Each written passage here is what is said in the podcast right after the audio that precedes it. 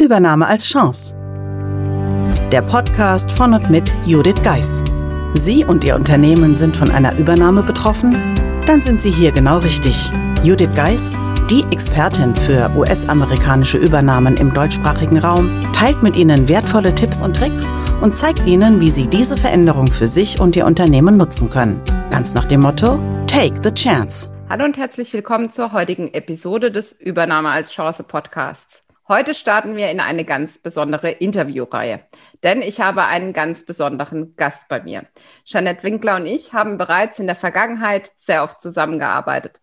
Eines unserer Lieblingsthemen und die nicht unbedingt immer Lieblingsthemen der Kunden ist dabei Socks. Deshalb prädestiniert dafür, dass Jeanette und ich uns mit Ihnen quasi im Ohr oder dass Sie uns im Ohr haben, wie wir uns über das Thema Socks austauschen.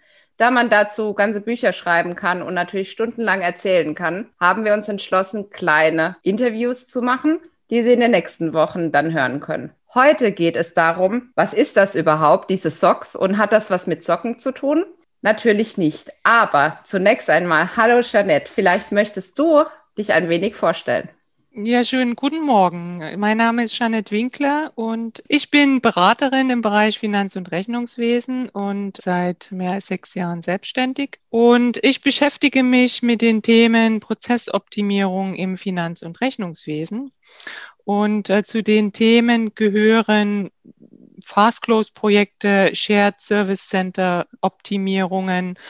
Aber auch Einführung von SOX-Projekten bei äh, Firmen, die entweder von einem amerikanischen Unternehmen übernommen wurden oder die in irgendeiner anderen Art und Weise mit dem Thema konfrontiert werden.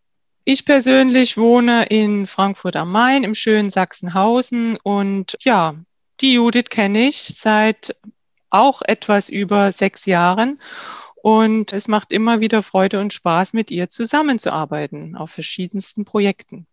Genau, eines unserer letzten Projekte war auch ein SOX-Projekt. Äh, wir haben gemeinsam koordiniert für komplett EMEA, dass irgendwann mal am Ende SOX rauskommt. Mhm. Aber letztendlich, Jeanette, du hast ja auch eine längere Geschichte mit SOX. Das heißt, du kennst es ja noch richtig aus den Anfängen. Beziehungsweise vielleicht fangen wir damit an zu erklären, was SOX ist und wie es entstanden ist.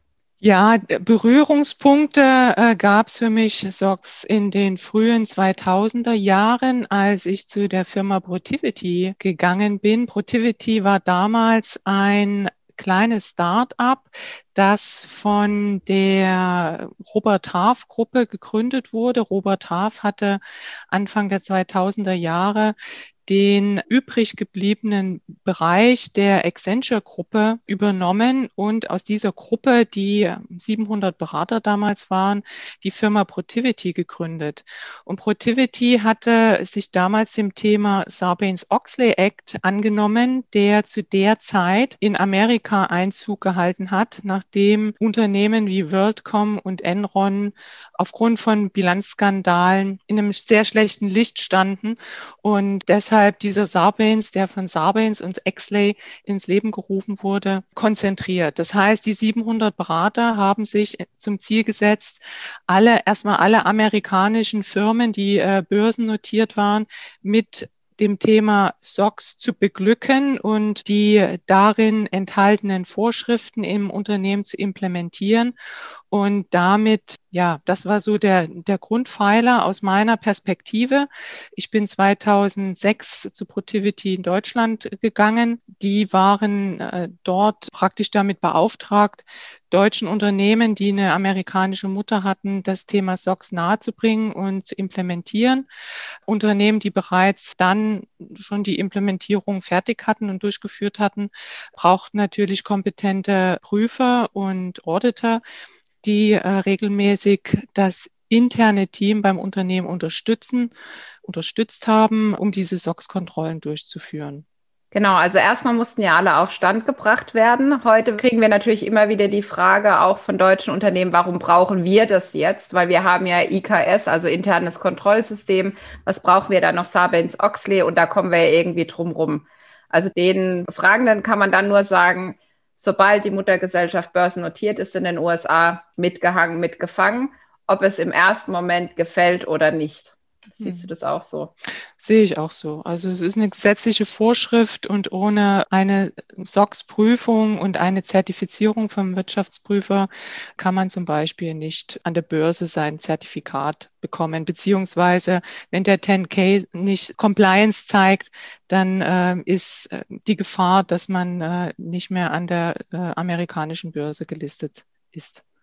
Das bedeutet natürlich, dass die Tochtergesellschaft da schon ein großes Einwirken hat oder andersrum der neue Mutterkonzern ein immenses Interesse daran hat, natürlich die neue Tochtergesellschaft auch dahingehend zu integrieren und SOX zu implementieren.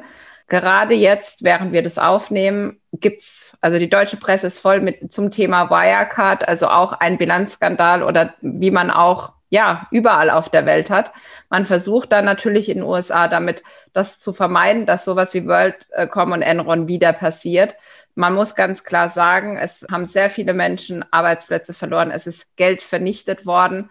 Geld gezeigt worden, das nie da war, das verschoben wurde durch Bilanzkosmetik und das natürlich mit immensen Auswirkungen, nicht nur für die Anleger, sondern auch für die Mitarbeiter. Die Pensionsfonds waren weg und so weiter. Und man kann sich das in den USA so vorstellen, dass das nochmal viel, viel schlimmer ist als bei uns, weil letztendlich diese staatliche Unterstützung, wie wir sie kennen, so gar nicht existent ist.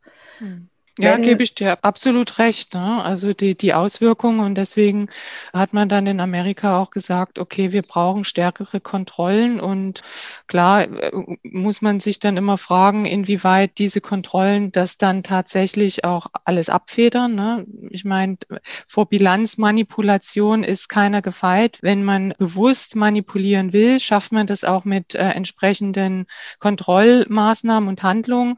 Aber nichtsdestotrotz ist natürlich die Wahrscheinlichkeit etwas geringer, dass was passiert. Ja, und darum geht es letztendlich. Ich denke, wir hören auch oft, ja, äh, dann machen wir halt irgendwie was und ja, man muss es ja nicht leben.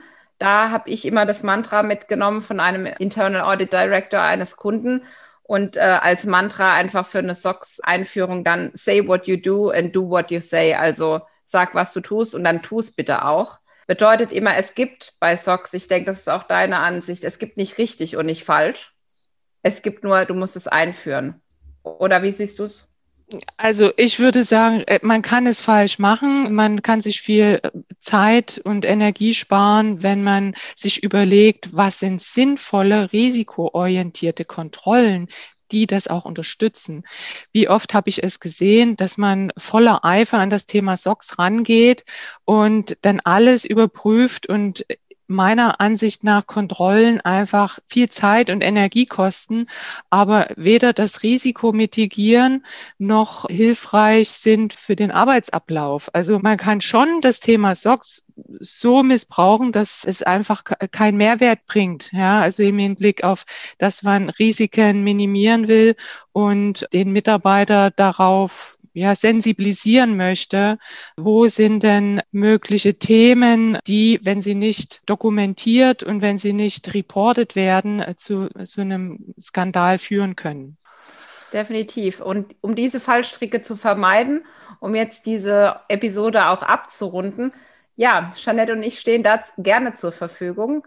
Ihnen und Ihrem Unternehmen zu helfen, dass Sie diese Fallstricke nicht eingehen, dass Sie SOX so implementieren, dass SOX für Sie von Nutzen ist und nicht nur der Papiertiger, der jedes Quartal wieder neu erweckt wird. In der nächsten Folge spreche ich mit Jeanette darüber, dem ihr Glaube, SOX einmal implementiert und dann ist es vorbei, so wie eine Krippe. Und beim dritten Teil geht es darum, genau diese Fallstricke, die uns so begegnet sind in unserer Praxis, einmal näher anzuschauen. Von dem her freue ich mich, wenn Sie wieder einschalten. Und ich sage dir, Jeanette, für den ersten Teil erstmal vielen Dank. Vielen Dank auch. Buchen Sie jetzt ein Mentoring mit Judith Geis. Egal ob als Mitarbeiter, Führungskraft oder Team. In einem individuell auf Sie zugeschnittenen Mentoring erhalten Sie wertvolle Tipps und Hinweise, wie Sie sicher durch die Zeiten der Veränderung kommen. Schauen Sie vorbei auf thebridge-online.com/mentoring. Den Link finden Sie auch in den Show Notes.